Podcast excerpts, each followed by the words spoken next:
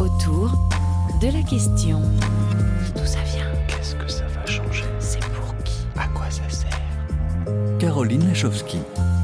Bonjour, ravi de vous retrouver, chers amis auditrices et auditeurs, avec Thibaut Baduel à la réalisation entre deux infinis, carrément.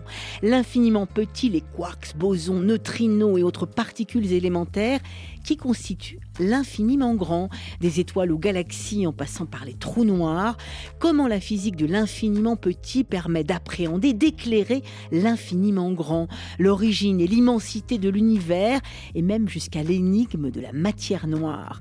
Voilà ce que nous allons chercher et peut-être découvrir ensemble autour de l'ouvrage Étonnants infinis paru aux éditions du CNRS, un superbe et stupéfiant ouvrage collectif et illustré dirigé par la physicienne des particules Ursula Bassler, notre invitée, autour de la question jusqu'où nous entraînera la physique des infinis, première piste de réponse de la directrice du CERN, Fabiola Gianotti. Il y a toujours ce lien très très fort entre l'infiniment petit et l'infiniment grand. La physique des particules a, eu un impact énorme sur la cosmologie, l'astrophysique, la, la, les astroparticules et vice-versa. Donc en fait, on travaille ensemble. En fait, il y a des grandes collaborations aussi avec les instruments de physique d'astroparticules.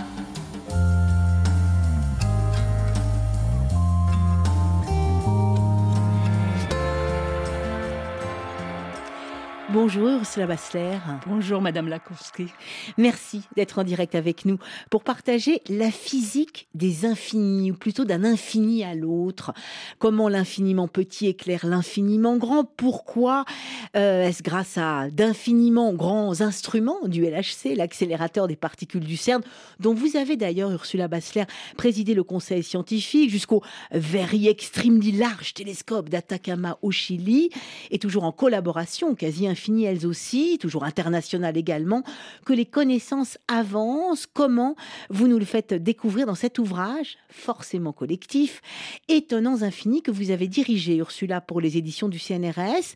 Je rappelle aussi que vous êtes physicienne des particules, directrice adjointe scientifique de l'Institut national de physique nucléaire et de physique des particules du CNRS. Votre spécialité à vous, c'est donc l'infiniment petit. Comment votre infiniment petit peut-il éclairer l'infiniment grand, Ursula Bassler euh, bah, L'infiniment petit, c'est donc euh, comprendre comment est structurée la matière, comment de l'atome on va aux noyaux, aux électrons, des noyaux aux protons, aux neutrons, aux quarks et aux gluons, et toutes euh, les interactions qu'il y a entre ces particules élémentaires. Et on trouve la mécanique quantique, la théorie quantique des champs et, toute un, une série de lois de l'infiniment petit. Et maintenant, bien sûr, si on regarde ces lois, ils ne s'appliquent pas que euh, dans nos laboratoires, mais ils s'appliquent aussi à l'univers dans son ensemble. Et donc, c'est euh, à travers des, euh, des, des, des, explorations, des ex extrapolations oui. de ces lois de l'infiniment petit vers l'univers, vers euh, le début de l'univers aussi, surtout que euh, les deux infinis se joignent. Un exemple tout simple, oui. c'est bien sûr la physique nucléaire et la vie des étoiles qui euh, sont intimement liés. Le noyau des étoiles et le noyau de la physique la, nucléaire. Tout à fait. Les, les, les, les, étoiles, comment ils brûlent, tout ça c'est expliqué par euh, la, la, physique nucléaire, comment les éléments se sont créés. Et de l'autre côté, effectivement, les particules élémentaires, les quarks, les gluons, les leptons et leurs interactions qui euh, règnent euh, au début de l'univers, dans l'univers primordial. C'est ça, donc ça permet à la fois de revenir au, peut-être, enfin d'accéder à l'origine de l'univers, et au fond la grande question de tout cela, c'est la question de la matière finalement, de quelle c'est un peu la même matière qui, les mêmes briques élémentaires euh, qui forment l'infiniment petit et qui ont permis l'infiniment grand. Tout à fait. C'est absolument les mêmes briques. Une, une, étoile est faite euh, des mêmes composants que ce que nous on voit sur Terre. Et, et que euh, nous-mêmes d'ailleurs. Que nous-mêmes, que hein. ce qui euh, était euh, dans, les dernières, dans les premiers instants de l'univers. Maintenant, ces briques aussi, ils, euh, ils subissent des lois et euh, notamment euh, les, la matière qui interagit beaucoup donc avec ce qu'on a découvert récemment, le, le, champ du boson des Higgs, le, le champ des Higgs.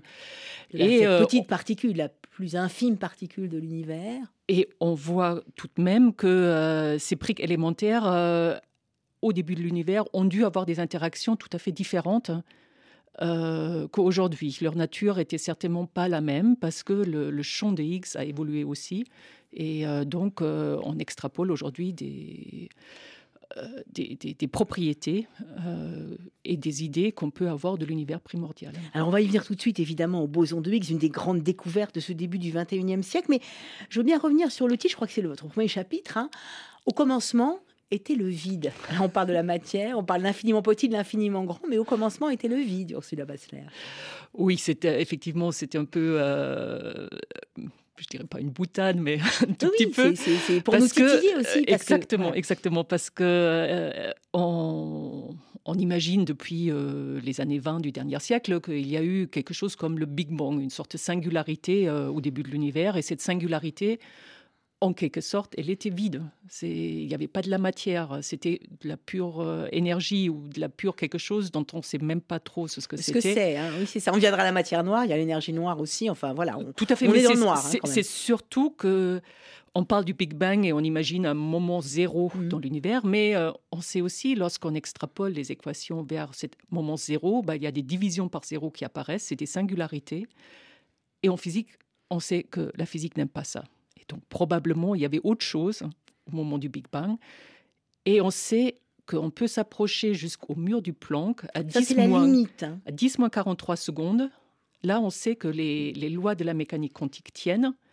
Mais ce qui était avant, on n'en sait rien. Et là, il faut des nouvelles théories euh, qui effectivement euh, quantifient la relativité générale et euh, ça, on ne sait pas trop faire. C'est ça, une nouvelle théorie de la physique, en fait, qui quoi, qui, qui pourrait réunifier justement l'infiniment petit et l'infiniment grand? En gros, c'est ça. D'une certaine manière, c'est ça, oui, puisqu'on peut dire que la relativité générale nous renseigne sur l'infiniment grand, les, interactions à très grande distance, et la mécanique quantique, justement, décrit le monde microscopique. Et donc, euh, la quantification de la relativité générale, c'est ce mariage mais bon, qui euh, qu'on espère, qu'on cherche. Et pourtant, au cours de ce euh, début du 21e siècle, il y a eu de formidables avancées, de formidables découvertes, à commencer, vous l'avez dit, hein, dans votre domaine de la physique des particules, Ursula Bassler, par la découverte au CERN d'une particule pas comme les autres, le boson, calculé, théorisé par Higgs, Engels et Broad, et découvert donc grâce au formidable accélérateur de particules, le LHC au CERN en 2012.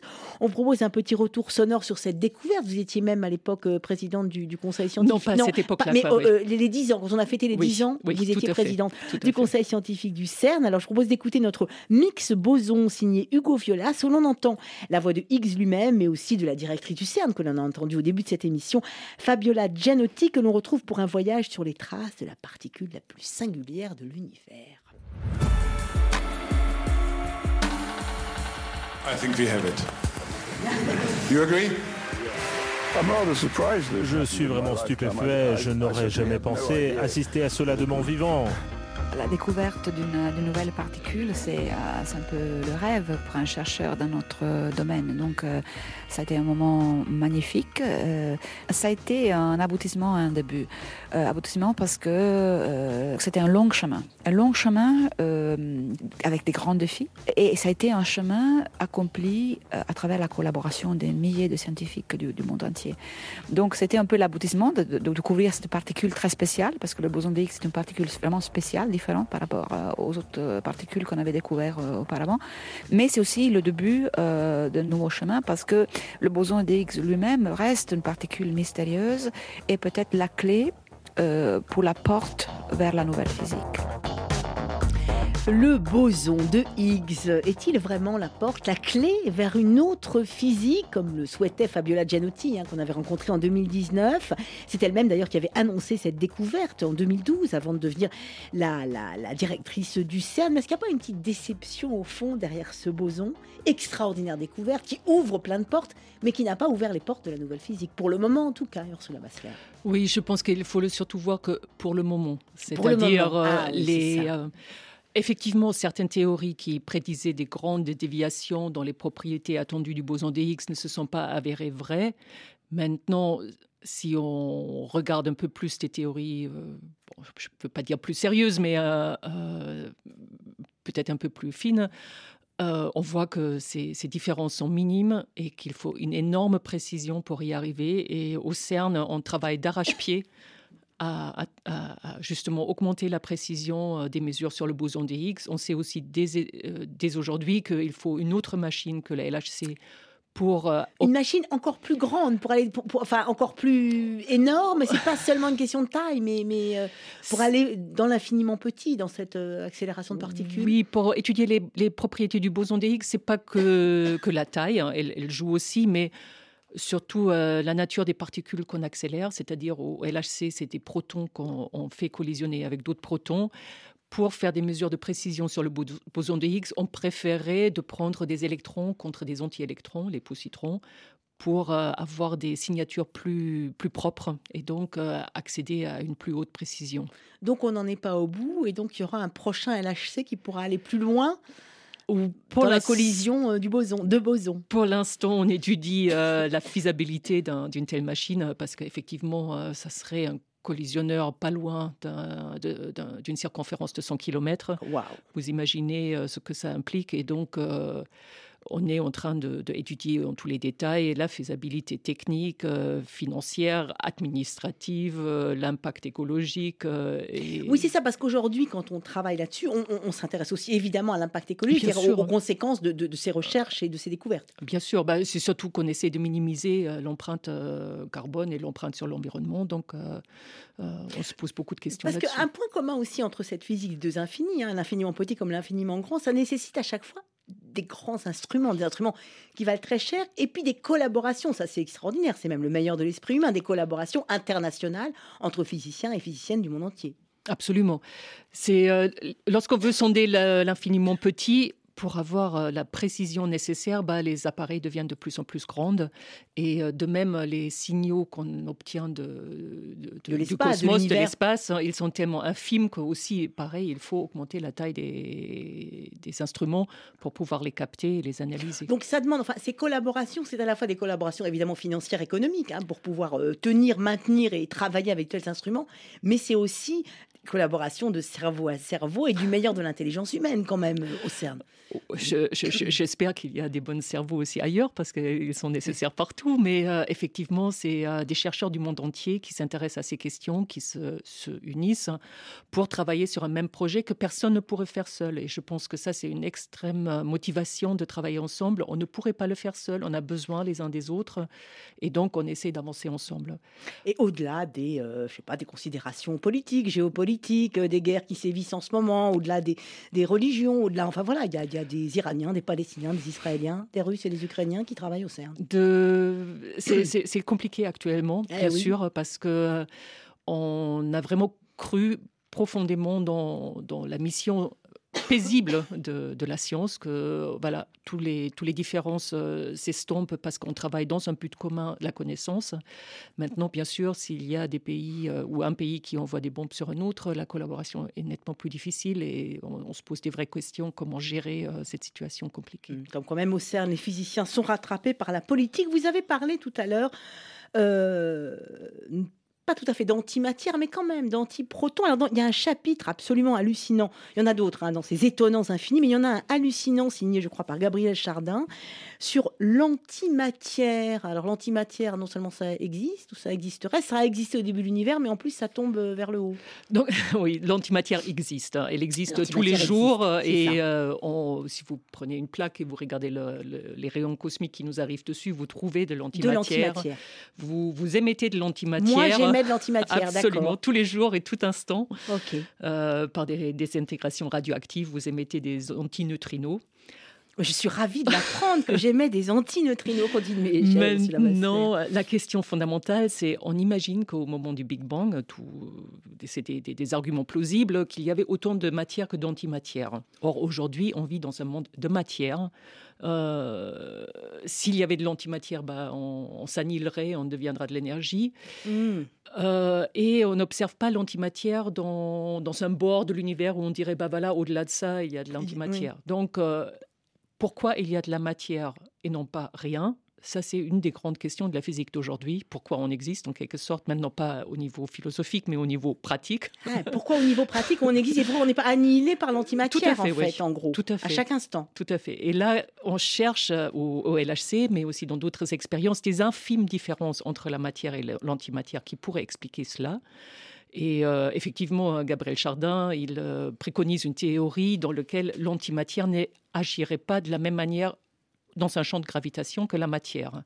Et donc, elle pourrait tomber vers le haut. En Elle gros, pourrait enfin, tomber je- vers le haut, peu, mais- flotter, etc. Mais il y a trois expériences actuellement au CERN qui sont en train de vérifier ça expérimentalement. Et je ne vous dis pas l'impatience que j'ai de voir quels résultats ils vont obtenir. Et il y aura quand ce genre de, de, de résultats là-dessus, sur cette Ah, antimatière Je pense que dans un an, Ah. un an, deux ans, quoi, oui, vers là, quoi. C'est vraiment, ils sont en train de prendre des données, donc, euh, ouais. Alors autour de toutes ces excitations possibles, de ces étonnants infinis, beaucoup de nos auditeurs, notamment euh, à Madagascar, euh, s'intéressent à la physique quantique et à la matière au niveau quantique. Est-ce que, nous demande, euh, nous demande à nos auditeurs à Madagascar, est-ce que la physique quantique est la clé de la compréhension de la matière, Ursula Bassler? Oh, c'est une question euh, assez vaste. Oui. Bien sûr, euh, la, la mécanique quantique nous a permis de, de élaborer les lois qui règnent dans le monde de- des, des particules élémentaires, du, du microscopique, euh, ou même de plus petit que microscopique en fait. Nano, nanoscopique Euh, ou femtométrique, Femtométrique, c'est c'est combien femto 10 moins 15. Oui, c'est ça. Et euh, dans ce sens-là, euh, la, la mécanique quantique est effectivement une des clés principales pour comprendre le- le- le- le- le- les mécanismes qui règnent dans ce monde-là. Mais je dirais ça ne suffit pas. Il faut aussi l'observation des, des particules elles-mêmes pour avoir les ingrédients qui répondent euh, à cette euh, mécanique quantique. Donc il faut tout ça ensemble hein, pour essayer de comprendre un peu l'infiniment petit et l'infiniment grand, toutes ces déroutantes propriétés de la matière, tous ces étonnants infinis. Donc pour reprendre le titre de votre ouvrage collectif, Ursula Bassler, paru aux éditions du CNRS, autour de la question euh, jusqu'où l'infiniment petit nous éclaire sur l'infiniment grand de l'univers, on continue de s'interroger à l'écoute de Claire Diterzi qui chante sur RFI l'infiniment petit.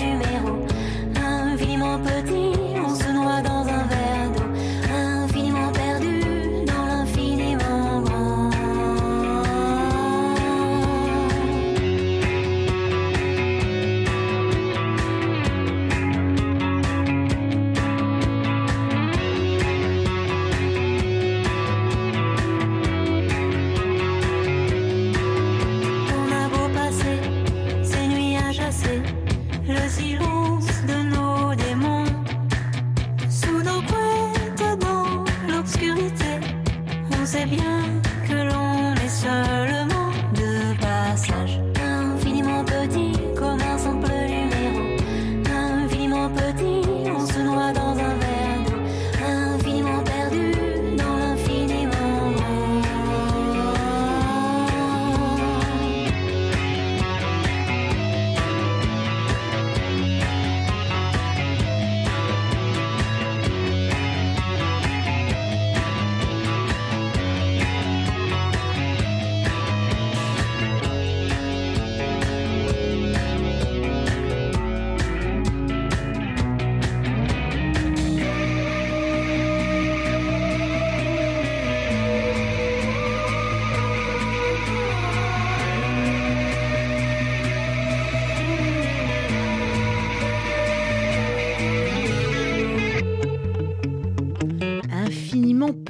dans la voix de Claire Diterzi, chanteuse singulière, qui sera à l'affiche du 104 à Paris les week-ends du 19 et 25 janvier prochain.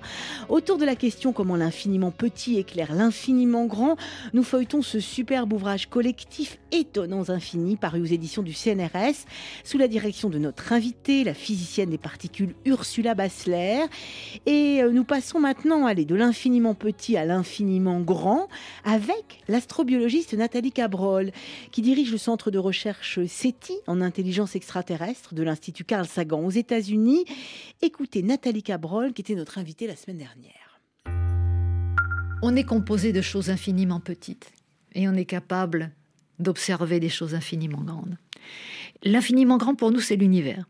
mais on ne sait pas comment l'univers a été formé et on ne sait pas s'il y a d'autres univers. Est-ce que l'univers est à l'intérieur de quelque chose ou est-ce qu'il s'agrandit à l'intérieur de lui-même? Essayez de comprendre ça de même. J'y arrive pas. C'est donc difficile de savoir s'il y a d'autres infinis infiniment grands, s'il y a d'autres univers peut-être que. Mais les échelles sont tellement colossales pour nous que euh, c'est très vite fait de dire que tout est infiniment grand. Euh, ne serait-ce que d'aller euh, jusqu'à Alpha Centauri, c'est quatre années-lumière, et puis euh, ça, ça nous dépasse déjà à l'échelle humaine. Donc, répondre à ça, c'est pratiquement impossible. Faut que ch- à chacun son infini, à À chaque... chacun son infini, je dirais. pour moi, l'infini, c'est la, les bornes que la connaissance actuelle nous donne. Parce que, encore une fois, la connaissance que l'on a de l'univers, de l'infiniment petit ou de l'infiniment grand, c'est ce que la résolution de nos instruments, de notre technologie nous permet d'aborder et d'approcher en l'état présent. Demain, ce sera quelque chose d'autre. Donc, euh, encore une fois, il faut être très, très humble. Vous voulez réagir, Ursula Bassler, à ce très bel éclairage de l'astrobiologiste Nathalie Cabrol, à, à chacun son infini. Et finalement, euh, au fond, ce qu'on appelle infini, c'est- là où nos instruments, nos connaissances actuelles, euh, c'est la limite de nos connaissances actuelles. Qu'est-ce que vous en pensez? Il est clair que les, les- les infinis, on a du mal même à les penser. C'est ça. Et euh, s'ils existent vraiment, on n'en sait rien. Peut-être euh, c'est juste notre connaissance qui est, qui est limitée. Mais euh, effectivement, on essaye de pousser de plus en plus euh, les connaissances, euh, et, ce depuis, je dirais, l'aube de l'humanité. Une chose qui me fascine là-dedans, c'est effectivement la dernière lumière qu'on a reçue du début de l'univers. Ça date de 380 000 ans après le Big Bang. C'est le rayonnement fossile euh, cosmique C'est absolument fascinant. Oui, c'est la première image de l'univers. rayonnement fossile de l'univers qui nous, qui nous parvient. Tout à fait, tout à fait qu'on détecte avec le, le satellite Planck euh, et qui nous a permis quand même d'affiner notre euh, connaissance du modèle cosmologique euh, dans grand détail. Mais la question, c'est comment aller au-delà? Et là, euh, Au-delà de ce mur de Planck. au-delà- non, au-delà de ce mur des 380 000 ans, de la lumière de, dans l'univers quand il était impénétrable par, par la lumière. Et là, je, je rêve vraiment d'imaginer qu'on puisse un jour détecter le fond des neutrinos, pas celle de photons, mais des neutrinos, ou, le- ou les, le fond des ondes gravitationnelles primordiales. Alors revenons sur ces termes. Le fond des neutrinos, ça veut dire au-delà de, la, de ce que La la, lumière, au-delà de la lumière. hein. Tout à fait. La lumière, elle n'a pas pu échapper à l'univers primordial puisque euh, il y avait des particules chargées, un, plasma, et donc euh, les photons interagissaient tout le temps. Au moment où les atomes se sont formés, ils sont devenus neutres, et là, la lumière a pu euh, échapper, l'univers est devenu transparent. C'est ça. La Et là, on peut lumière avoir est cette arrivée. image-là. Voilà. Mais avant, Et avant, il y avait d'autres interactions, mais qui faisaient intervenir, par exemple, des neutrinos qui interagissent tellement peu que probablement il y a des neutrinos primordiales qu'on pourrait un jour peut-être détecter. Ça sera vraiment fantastique. ça, ça serait votre Graal. Et vous avez parlé aussi des ondes gravitationnelles. Autre extraordinaire découverte de ce début du XXe siècle, la détection de ces ondes gravitationnelles. Pr- Et, et- et notamment les ondes gravitationnelles primordiales, donc aussi pareil, qui datent du début de l'univers. Justement, sur ce, que j'ai dit, cette image de la première lumière, probablement, elle a des traces de ces ondes gravitationnelles primordiales. Ça sera un, formidable défi d'essayer de les mettre euh, en évidence.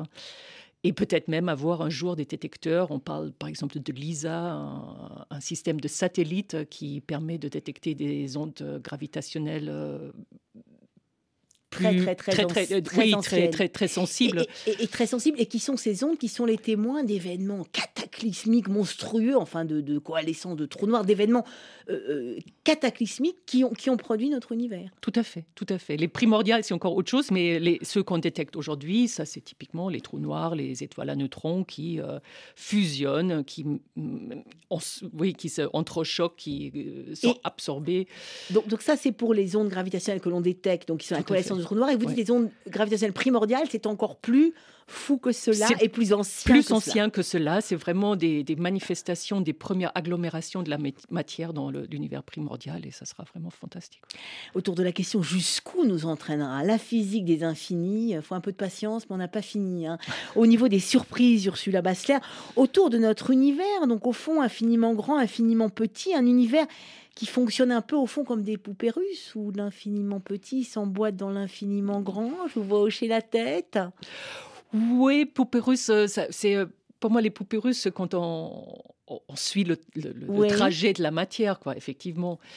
Mais euh, pour moi, c'est plutôt les deux infinis qui se rejoignent quelque part. Ah, pour vous, c'est les deux infinis Oui. qui se rejoignent. Oui, oui. Moi, c'est plutôt ça l'image que, que j'ai, quoi, avec euh, les lois de l'infiniment petit qui redonnent des manifestations dans l'infiniment grand, quoi. Pour moi, c'est. euh, D'accord, les lois de l'infiniment petit qui donnent des manifestations dans l'infiniment grand. Là, restons dans l'infiniment grand avec un nouvel éclairage. C'est celui d'une astrophysicienne, cosmographe géniale, qui a d'ailleurs participé à votre ouvrage collectif Étonnants infinis. C'est la professeure Hélène Courtois, formidable passeuse de sa science astrophysique et cosmologique à l'Université de Lyon 1, dont elle est la directrice adjointe et où elle dirige aussi une équipe de recherche en cosmologie. Hélène Courtois est une des cosmographes les plus connues désormais internationalement, car c'est elle qui a cartographié et nommé notre, comment dire, notre nouvelle adresse dans l'univers, l'Aniakea, le plus gigantesque amas de galaxies connu à ce jour, qui contient notre Voie lactée. Voilà pourquoi je parlais un peu de, de poupée russe, car l'Aniakea contient de nombreuses galaxies, dont la nôtre. Écoutons Hélène Courtois nous expliquer comment elle s'y est pris pour cartographier l'univers, carrément. Je repère des galaxies euh, dans le ciel et une fois que je les ai repérées, leurs coordonnées, je vais au télescope et je mesure leur distance pour les positionner sur des cartes. Et effectivement, ça peut paraître vertigineux, mais je vous assure que tout le monde peut comprendre parce que là, à la fin de la semaine, je vais faire un atelier de cartographie, enfin de cosmographie, avec des jeunes. euh, et vous allez voir que euh, tous ces jeunes-là, quand ils vont repartir, ils sauront écrire leur adresse universelle, c'est-à-dire quelle est ma place dans l'univers et comment est-ce que j'écris une carte postale à partir d'ici jusqu'au fin fond de l'univers. Donc c'est possible. C'est vrai que c'est votre analogie des poupées russes, elle est vraiment très bonne parce que on vit sur une planète, la Terre, qui tourne autour d'une étoile, le Soleil, et ce Soleil fait partie de 100 milliards d'autres étoiles qui constituent notre galaxie, la Voie lactée.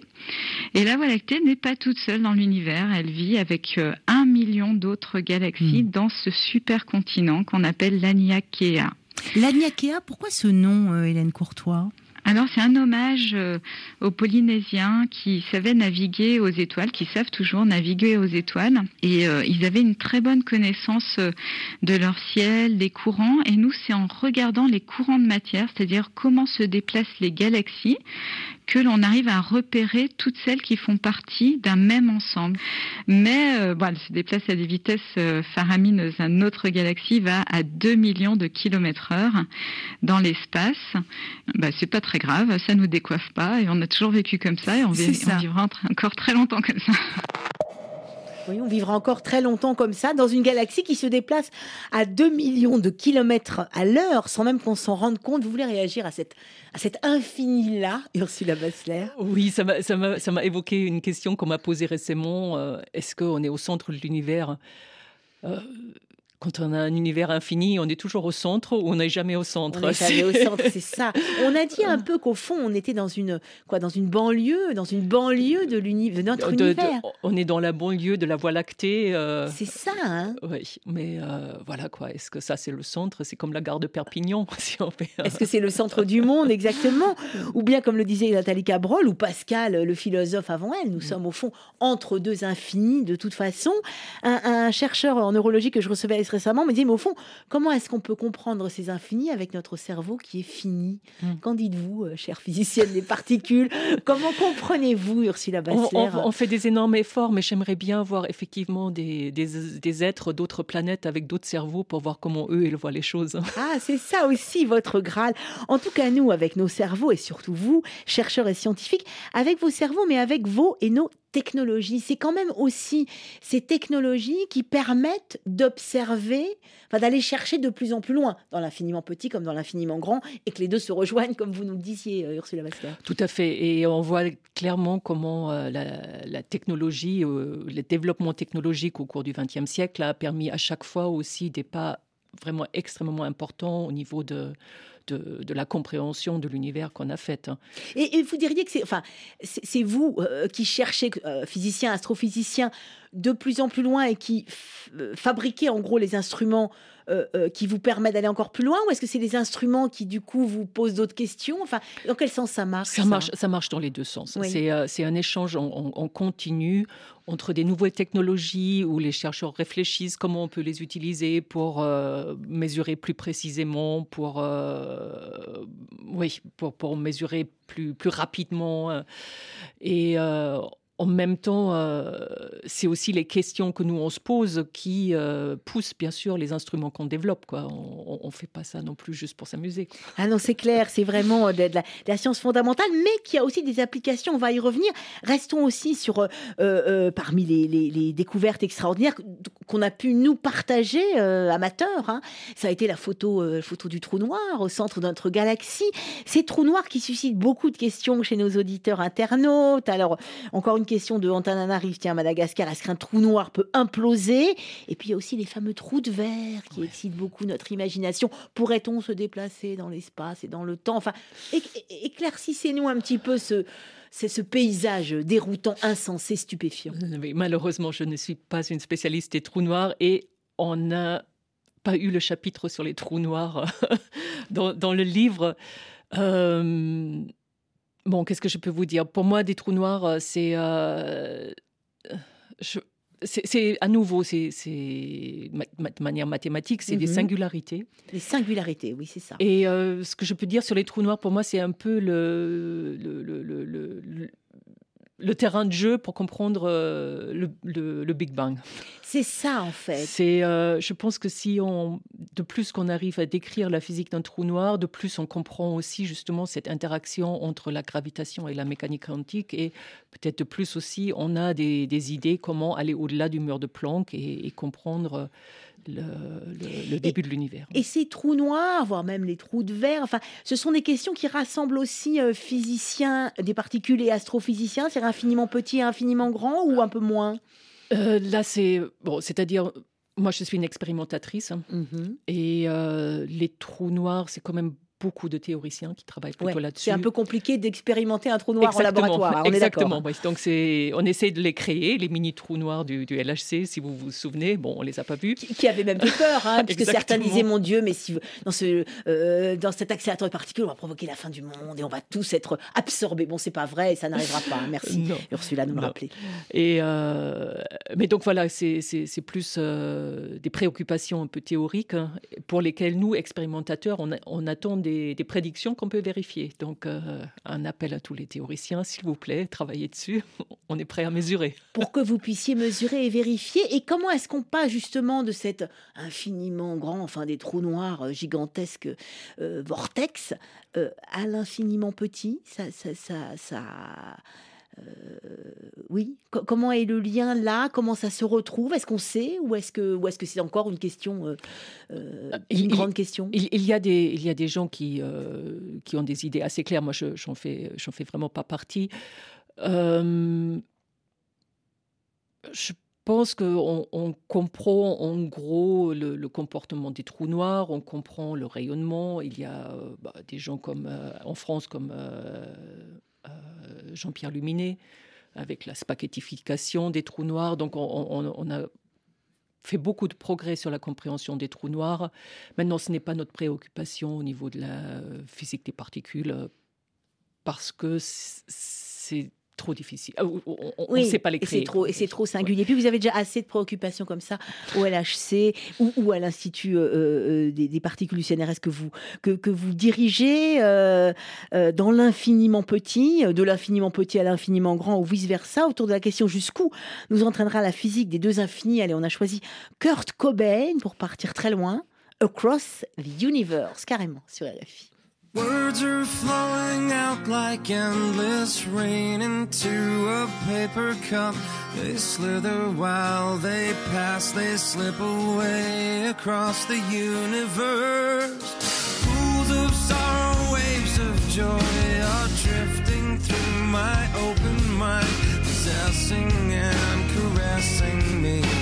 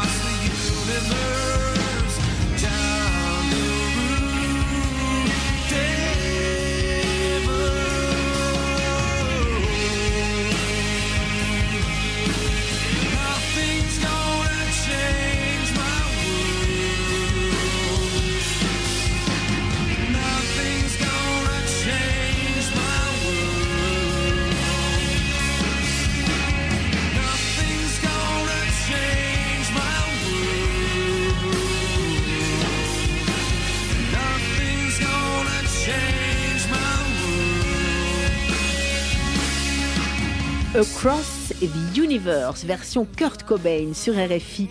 Autour de la question jusqu'où nous entraînera la physique des infinis, comment l'infiniment petit éclaire l'infiniment grand euh, de l'univers. Euh, Étonnants infinis, c'est le titre de votre ouvrage collectif, euh, dirigé donc par vous. Ursula Bassler, physicienne des particules, un ouvrage étonnant, détonnant, stupéfiant, qui nous entraîne évidemment sur la piste de la mystérieuse matière noire qui compose l'essentiel de notre univers, mais qui reste une sacrée énigme à résoudre pour comprendre un peu mieux l'infiniment grand comme l'infiniment petit.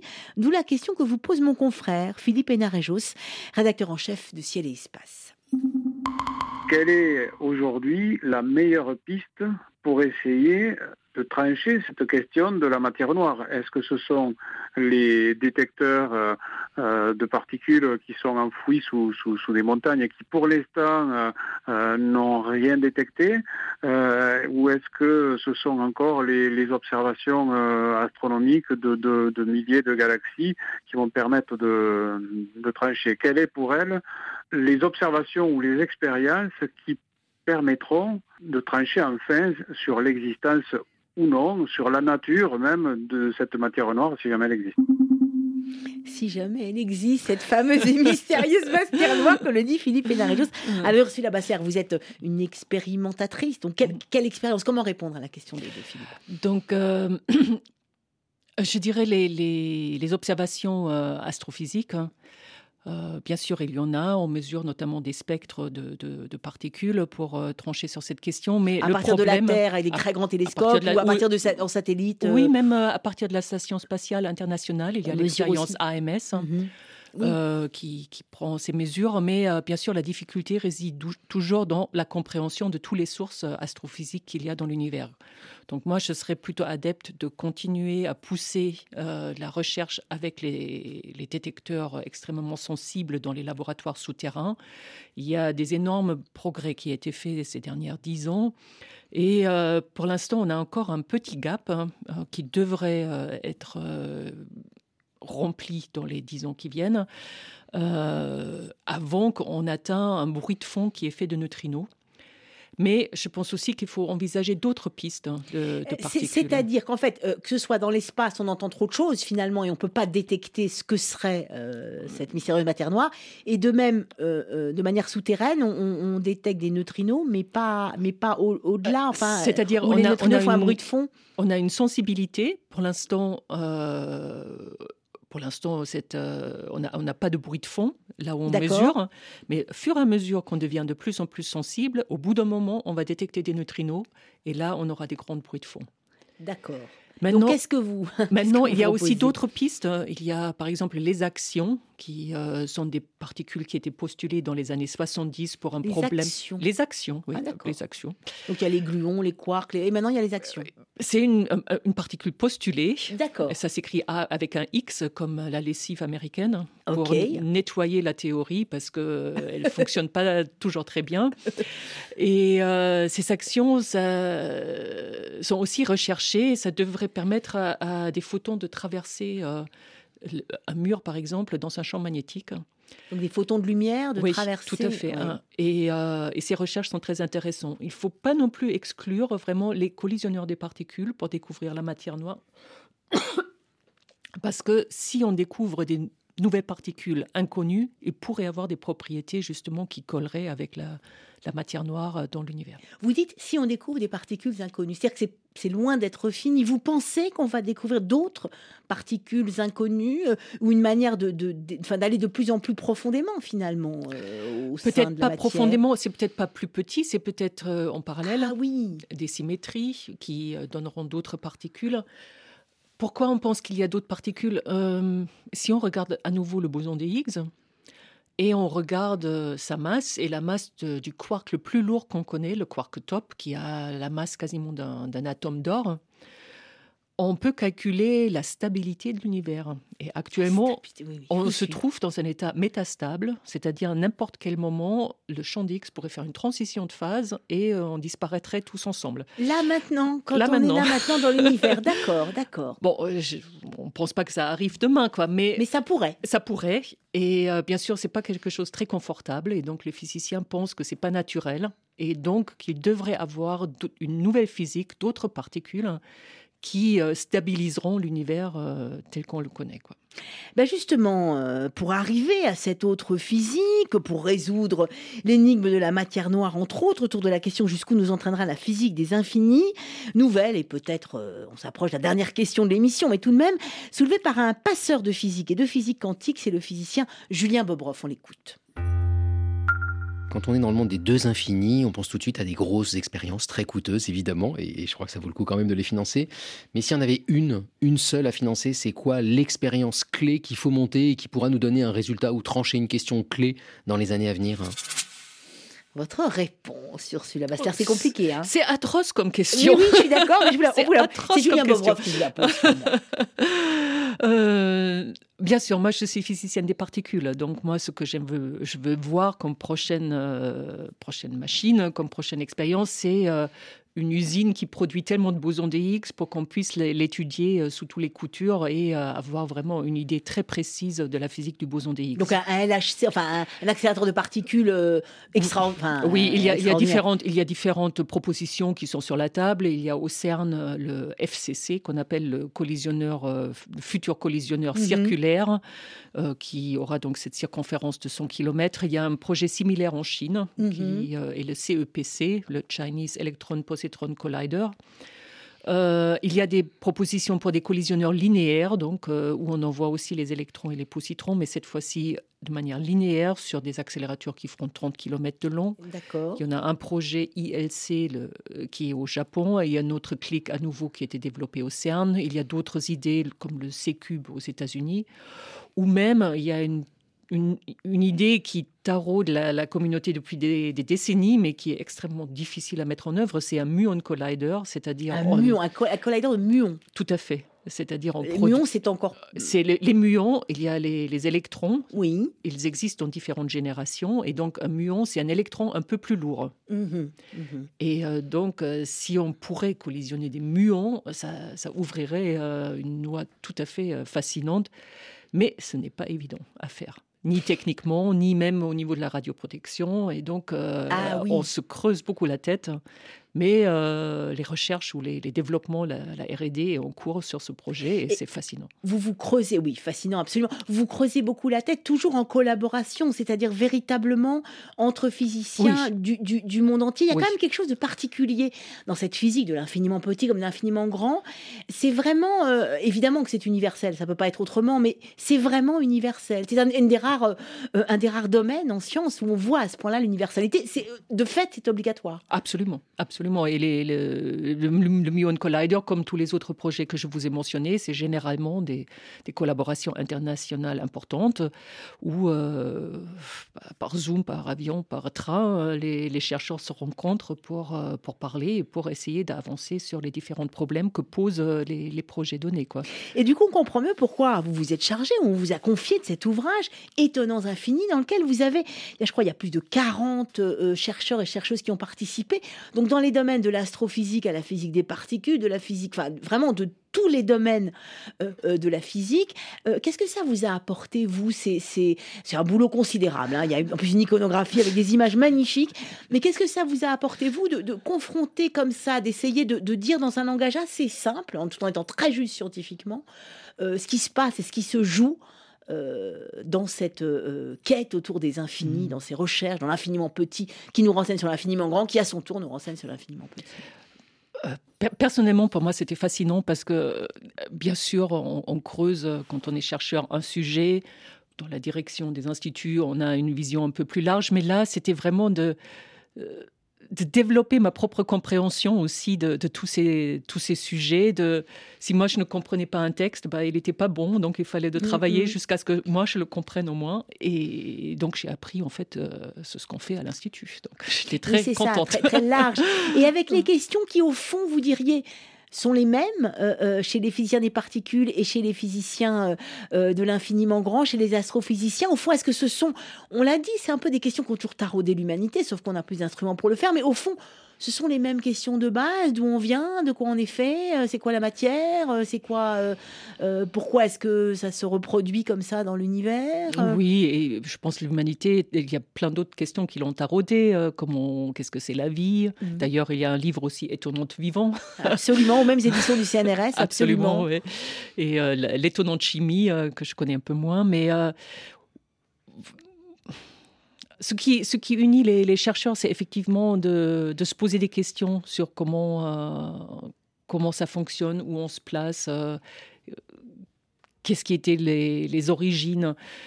Et euh, je pense que c'est une, une, une volonté aussi de trouver une vérité, de énoncer une vérité, de énoncer quelque chose qui est basé sur des faits et non pas juste des, des constructions mentales. hein. C'est ça, Et- de recherche de, de vérité au fond. Et je pense que c'est ça aussi pourquoi la science a vraiment un très grand rôle à jouer contre toutes sortes d'obscurantisme, parce que il faut quand même admettre qu'il y a des faits et travailler à partir de ces faits-là. C'est ça. Et se reposer des questions à partir des faits.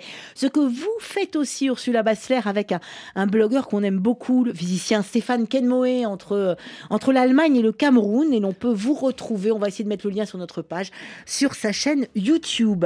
Étonnants infinis, c'est le titre donc de cet ouvrage que vous avez dirigé, superbement illustré, aux éditions du CNRS. Merci beaucoup d'être venu euh, en direct partager votre physique de l'infiniment petit et de l'infiniment grand. Merci beaucoup pour cette invitation.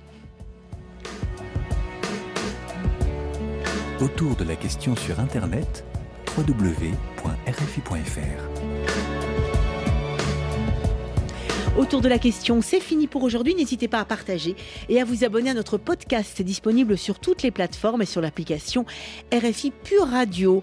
Au plaisir de vous retrouver demain, chers amis auditrices et auditeurs, pour remonter le temps aux origines de l'humanité à travers les crânes et les endocrânes de nos ancêtres. Humains et préhumains, regard croisé de paléoanthropologues autour de la question que nous révèlent et que nous cachent les crânes de nos ancêtres avec Thibaut Badiel à la réalisation, Caroline Fillette en coulisses avec notre stagiaire Jade Bianjeu, Caroline Lachowski au micro pour vous servir. Merci de votre fidélité, de votre interactivité et de votre curiosité. Surtout gardez l'esprit libre et ouvert à tous les possibles. À l'écoute de RFI, c'est bientôt l'heure de retrouver les informations. Le journal en français